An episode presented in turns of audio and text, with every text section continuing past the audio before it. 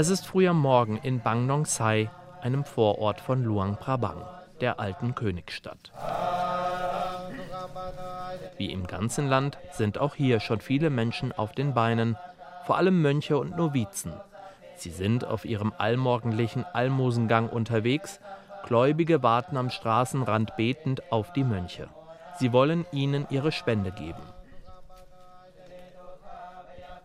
Die Mönche schreiten in kleinen Gruppen vorbei, sie beten für die Wartenden und bekommen dann Almosen, meist Reis oder auch Geld. Den buddhistischen Mönchen ist das Arbeiten für Gegenleistungen verboten.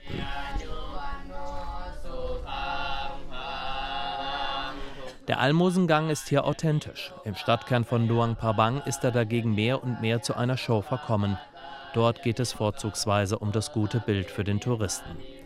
Dabei scheuen die asiatischen und westlichen Besucher nicht davor zurück, sich ebenfalls zu knien und zu beten, um kurze Zeit später beim Almosengeben fotografiert werden zu können. Hier in dem kleinen Vorort passiert das nicht, denn hierhin verirren sich nur wenige Touristen, auch auf den angrenzenden Markt. Hier verkaufen überwiegend Frauen Obst, Gemüse, aber auch Fisch, Fleisch und Eier. Hier treffe ich Monika. Die gebürtige Österreicherin hat in der Nähe ein Gasthaus und kommt sehr gerne hierher. Das ist die Flussalge und gerade in der kalten Jahreszeit, die ja jetzt beginnt, äh, wird sie jetzt geerntet. Hier wird das als flach geklopft und äh, dieses Kaipen wird daraus gemacht. Also das ist so eine Art Snack mit Sesam, Knoblauch und äh, wie heißt das schnell? Tomate. Ja, jedenfalls, das ist sehr gesund. So, und hier kommen wir zur Fleischabteilung. Äh, also für jede Gesundheitsbehörde in Deutschland wäre das hier ein No-Go. Du siehst hier, wie sie jetzt die Schweineschwarte mit einem Rasiermesser noch sauber macht. Und ähm, das Fleisch ist meistens hier lauwarm, weil äh, es gestern noch geschlachtet wurde. Der Nachteil bei Rindfleisch ist der, und deswegen kaufe ich es eben nicht hier, ist, dass äh, das Fleisch hier nicht gehangen wird. Ja, also das wird sofort gegessen. Das heißt, es wird sehr, sehr, es ist sehr hart und chewy, sagen wir so. Während eine Laotin mit einem riesigen Beil weiter ein Schwein zerteilt, verrät Monika, was sie an Laos so liebt. Es sei die Ursprünglichkeit. Ich äh, habe das Gefühl, ich bin noch der Natur viel näher, als wenn ich in Deutschland leben würde, weil das alles äh, ja noch sehr primitiv ist übersetzt. Ja, ich würde es eher ursprünglich nennen. Natürlich, ja, das liebe ich an Laos. Ich war vor 15 Jahren in entlegenen Gebieten, die Leute haben nichts. Ich hatte so das Gefühl, das ist so wie im Steinzeit, ja. Und die Leute sind zufrieden, die Leute lachen. Die Leute sind glücklich. Ich weiß nicht, das Wort glücklich ist nicht vielleicht das richtige Wort, aber sie sind zufrieden und sie haben Spaß am Leben im Vergleich zu uns. Wir haben alles und sind nicht glücklich. Wir lassen einen Stand, an dem auch Kleidung verkauft wird, links liegen, denn Moni peilt zielstrebig auf eine ältere, gebrechliche Frau zu. Ihr Alter kann man nur schlecht schätzen, viele Zähne hat sie nicht mehr. Auch sie verkauft an diesem Morgen Waren. So zum Beispiel kaufe ich bei ihr die Bananen, weil sie doch eine alte Oma ist. Hier gibt es ja kein Rentensystem und die Familie erwartet, solange sie das können, dass sie quasi mit Sabaydi Anita Sabaidi Anitodai. Anitodai. Hấp là dịch Ja. Das ist auch etwas, was ich nicht verstehe. Sie haben nie Wechselgeld. Nie Wechselgeld. Wir streifen weiter über den Markt, der jetzt um 20 nach 6 sehr gut besucht ist. Ich bin über die Vielfältigkeit der Waren, die hier angeboten werden, beeindruckt. Auch grünen Spargel gibt es. Die ausländische Bambus wird das genannt. Für nicht einmal umgerechnet 2 Euro kauft Monika ein Kilo grünen Spargel. Beißen gäbe es hier nicht. Den würde sie hin oder wieder sehr vermissen. Auch dieser Einkauf wandert wie viele andere Sachen in Plastiktüten. Viel zu viel ärgert sich Moni. Das Umweltbewusstsein sei hier noch in Kinderschuhen. Wir streifen weiter. Also, diese Eier sind bestimmt nicht aus Freilandhaltung. Hundertprozentig nicht. No, no, no, no. Just up. No. Just like this. Yeah. Oh, okay. Ähm, allerdings äh, schmecken die Eier hier viel besser, denn sie werden nicht mit Fischmehl gefüttert wie bei uns. Und es wird sehr viel Eier gegessen hier in Laos. Ja. Hasipa. An einem weiteren Stand sortiert eine Verkäuferin fleißig ihre Gewürze. Dill, Koriander, junge Zwiebeln. Das hier ist Thai Basil, das ist der Zangenbasil.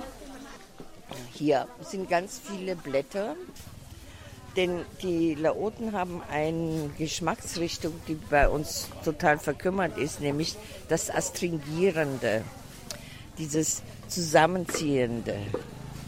Und das kriegt man als Blätter und das ist eigentlich eine sehr gesunde Sache für den Magen auch. Ein Gang über den Markt sei immer wieder etwas Wunderbares. Während Moni das sagt, funkeln ihre Augen. Sie habe dadurch noch mehr Spaß auf das laotische Essen. Ich muss gestehen, die erste Zeit, als ich hier ankam vor 15 Jahren, fand ich, dass das laotische Essen fürchterlich ist. Ich lebte ja ziemlich in the middle of nowhere. Da gab es auch kein Restaurant. Und da war alles nur braun, grau, grün, fischig und spicy. Und das fand ich fürchterlich. Mittlerweile liebe ich die laotische Küche. Nicht in allem, da gibt es ganz viele No-Gos. Aber was ich sehr gut finde, ist, es ist eine sehr frische Küche. Viele Kräuter kommen da rein und es ist sehr frisch und bekömmlich und leicht. Wir verlassen den Markt. Uns begegnen erneut ein paar Mönche und Novizen in ihren orangenen und roten Roben.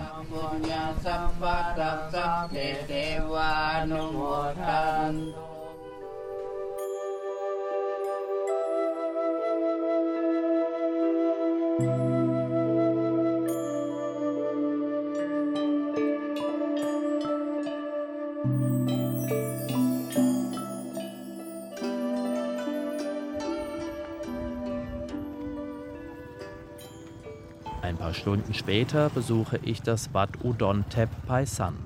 Es ist eines von vielen Klöstern Luang Prabangs, die die Stadt zum UNESCO-Weltkulturerbe machten. Im Vergleich zu den Klöstern ist dieser Komplex schlicht gehalten. In der Mitte der Anlage steht der zentrale Tempel, rotes Dach, goldverzierte Verkleidung. Kampong kommt die sandsteinrote Treppe herunter. Der 64-Jährige trägt eine Brille und ist ein kleiner, dünner Laote. Er lebt hier erst seit kurzem.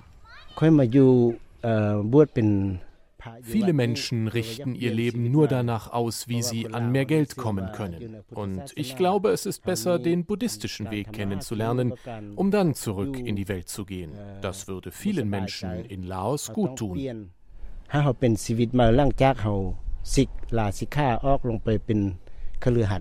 Kampong war früher Touristenführer hat den Besuchern die Höhlen in der Umgebung gezeigt.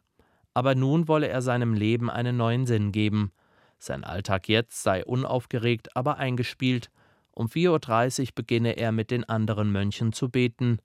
Nach dem Almosengang kümmere er sich meist darum, dass Tempel und Anlage sauber bleiben. Abends werde wieder gebetet. Es tue ihm gut, sagt Kampong. Dabei lächelt er ehrlich. Ich glaube, vielen Menschen fällt das nicht so leicht. Aber es müssen ja auch, Gott sei Dank, nicht so viele Menschen so leben wie ich.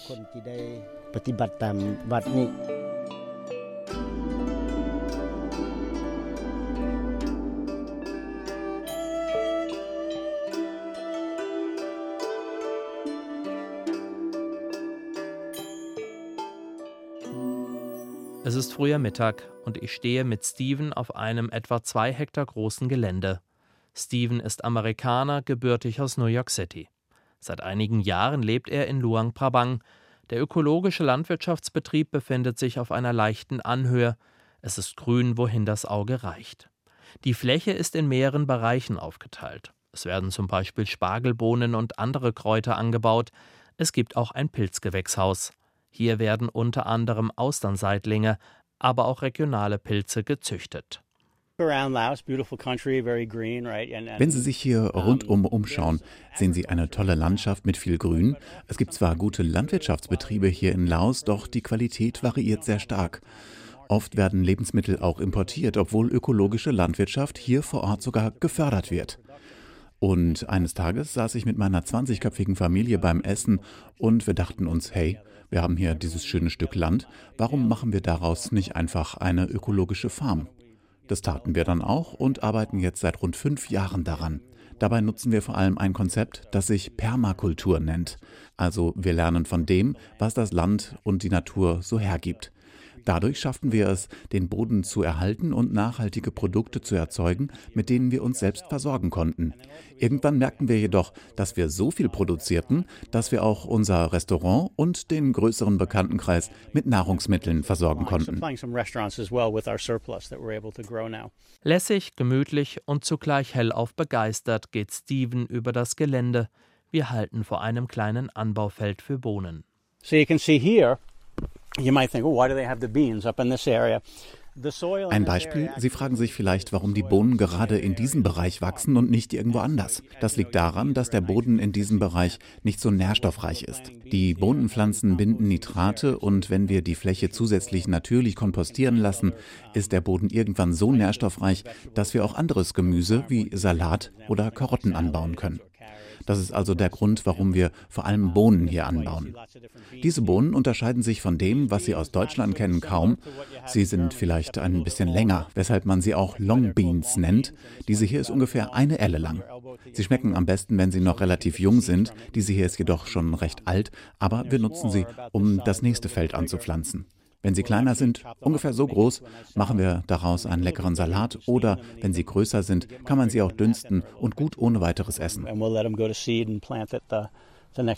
Steven trägt ein dünnes weißes luftiges Hemd.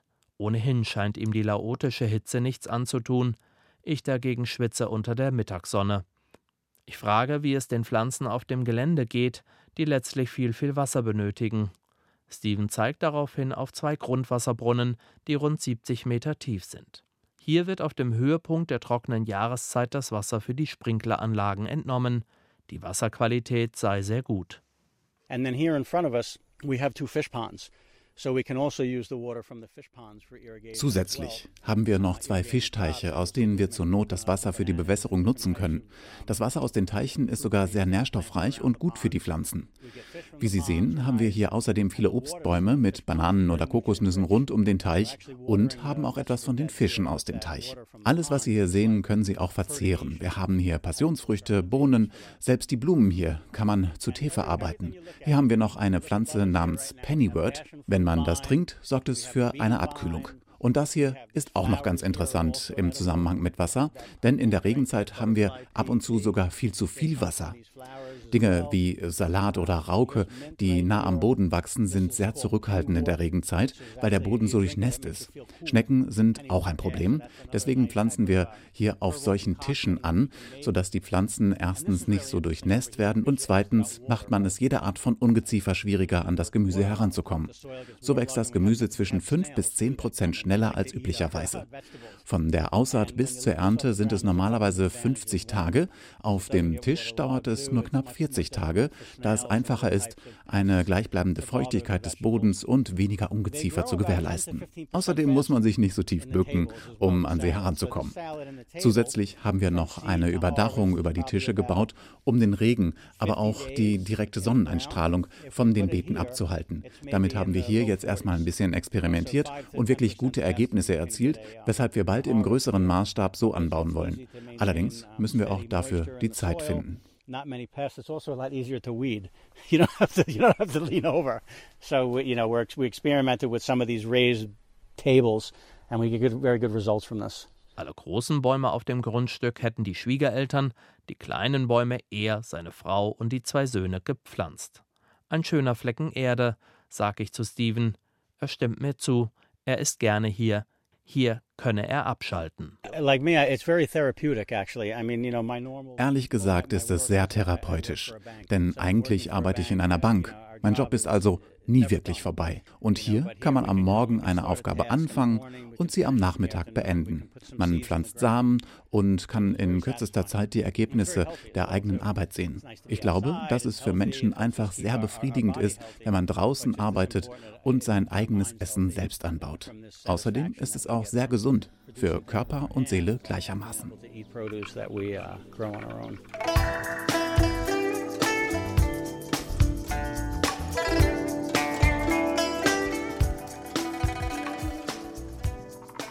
Luang Prabang war viele Jahre die wichtigste Stadt des Landes. Hier herrschten bis zum Ende der Monarchie 1975 Könige. Heute ist die Stadt das touristische Zentrum des Landes. Neben Backpacker kommen aber auch immer mehr finanzstarke Touristen aus dem Westen nach Luang Prabang. Die Wege in den Norden Laos sind einfacher geworden. Seit 2014 landen auf dem Airport von Luang Prabang auch größere Flugzeuge. Seit kurzem ist Luang Prabang an der Hochgeschwindigkeitszugstrecke zwischen China und der Hauptstadt Vientiane angebunden. Touristen besuchen hier die malerischen Wasserfälle in der Umgebung oder machen einen Bootsausflug auf dem Mekong. Hauptattraktion sind aber die vielen Klöster. Dank ihnen sowie den traditionellen Stelzenhäusern und alten stuckverzierten Villen aus der französischen Kolonialzeit ist Luang Prabang seit 1985 Teil des Weltkulturerbes der UNESCO. Es ist das Lebensgefühl. Es ist das einfache, entschleunigte Leben. Man wird einfach herzlich aufgenommen von den Einheimischen. Es wird einem leicht gemacht, hier anzukommen und Teil der Gesellschaft zu sein. Sagt Christopher, den ich in einem Restaurant treffe. Er lebt seit fast zwei Jahren in der 70.000 Einwohnerstadt. Sein Arbeitgeber ist in Deutschland. Er arbeitet komplett aus dem Homeoffice. In seiner Freizeit fährt er viel Fahrrad. Denn damit ist er auch hier hingekommen. Auf einer Weltreise blieb er während Corona zunächst in Vietnam stecken. Es wurde immer schwieriger, erst Unterkünfte zu finden. Und das äh, Extrem war dann an meinem wirklich letzten Tag in Vietnam, dass mir niemand mehr Lebensmittel verkaufen wollte. Also ich bin in Geschäfte reingegangen und die Leute äh, haben mich angeschrien, immer so, no, no, no, don't come inside, know, und haben wirklich abgewunken, ihre Münder und Nasen mit ihren Händen oder mit, äh, der, äh, mit ihren Armen bedeckt. Und wenn du das dann mehrfach erlebst am Tag und sogar die Ladies, die Lebensmittel am Straßenrand äh, verkaufen, dir nichts verkaufen wollen, das ist schon eine Extremsituation. Und das war dann so der Moment, wo ich gemerkt habe, okay, ich, ich muss hier raus, ich muss dieses Land verlassen. Der 38-Jährige radelte Richtung Laos. Neben zwei Orangen und einer halben Packung Cracker hatte er auch die Hoffnung im Gepäck, die 120 Kilometer bis zur Landesgrenze zu erreichen. Und ich hatte Glück, dass die Situation in Laos besser für mich war. Und das Abendessen an dem Tag, war eine Portion gebratener Reis. Es war der beste gebratene Reis meines Lebens. Man gab mir Essen, ja. Da sich die Situation immer mehr verschärfte, Laos zwischenzeitlich das meist abgeschotteste Land der Erde war, wurde ein Weiterreisen unmöglich. Der Flensburger arrangierte sich mit der Situation, er suchte sich eine Wohnung, lernte eine Frau kennen. Die Entscheidung, hier zu bleiben, hat er bis heute nicht bereut und er lerne Luang Prabang jeden Tag aufs Neue kennen, natürlich mit seinem Fahrrad. Wir schwingen uns aufs Rad, ich habe mir eines geliehen und wir lassen uns einfach durch die Stadt treiben. Fahrradfahren und Asien stellt man sich stressig vor. Hier ist das Gegenteil der Fall. Selten hupen Autos oder Roller, jeder sucht sich seine Lücke. Wir halten nach ein paar Minuten an, denn der Flensburger möchte mir einen seiner Lieblingsorte in Luang Prabang zeigen. Wir sind hier jetzt äh, an der Stelle, wo der Namkan-Fluss mit dem Mekong äh, zusammenläuft. Und es ist einfach ein toller Ort. Also es ist einfach eine schöne Aussicht. Schönes Panorama hier, dieses Bergpanorama. Insbesondere abends, wenn die Sonne untergeht. Es sind einfach unglaubliche Farben. Wenn so diese blutrote Sonne untergeht und äh, sich dann auf den Flüssen hier spiegelt. Das ist einfach, hat irgendwie was Magisches. Was mich immer beeindruckt, ist einfach vor allem die Natur. Äh, das hat einfach so eine unglaublich beruhigende Wirkung auf einen. Egal wo man ist, es ist immer Wasser da. Also es ist ein Binnenland, es gibt kein Meer hier, aber es gibt überall Flüsse, entlang der Flüsse. Das sind kleine Fischerdörfer. Es hat einfach noch was sehr Ursprüngliches, was Uriges. Ist einfach besonders. Also wenn man dann auch mal in diese Dörfer reingeht, die Leute sind auch sehr herzlich. Ähm, ja, man wird herzlich willkommen, man wird häufig eingeladen, dass sie sagen, komm, setz dich mal, ähm, weil sie auch neugierig sind. Wer bist du? Wo kommst du her? Was ist deine Geschichte? Sehr offen, sehr neugierige Menschen. Das ist schon, ist schon wirklich toll.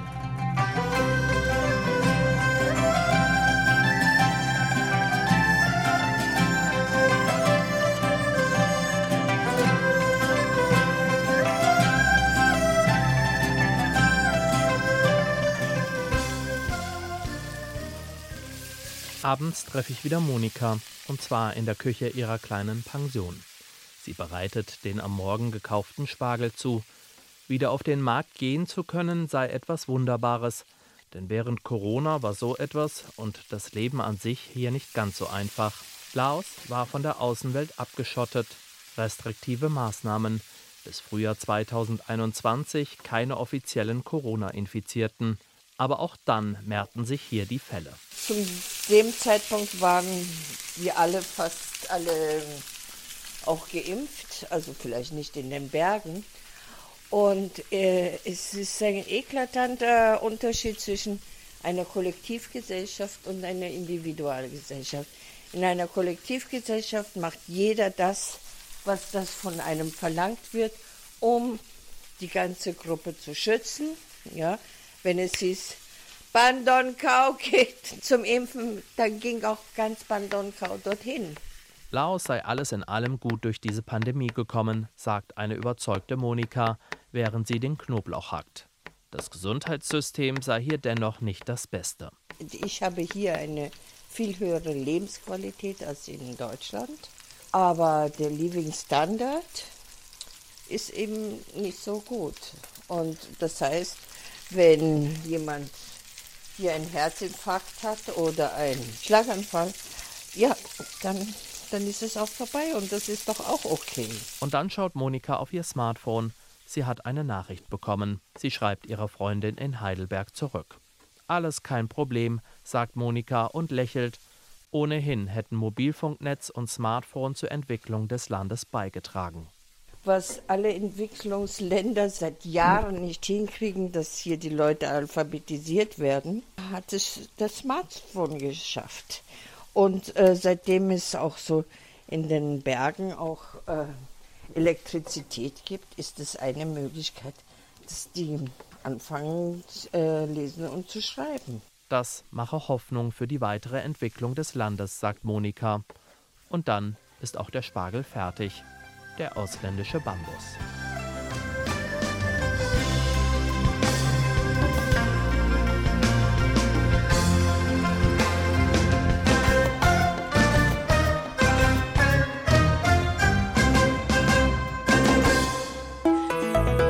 RBB 24 Inforadio vom Rundfunk Berlin-Brandenburg.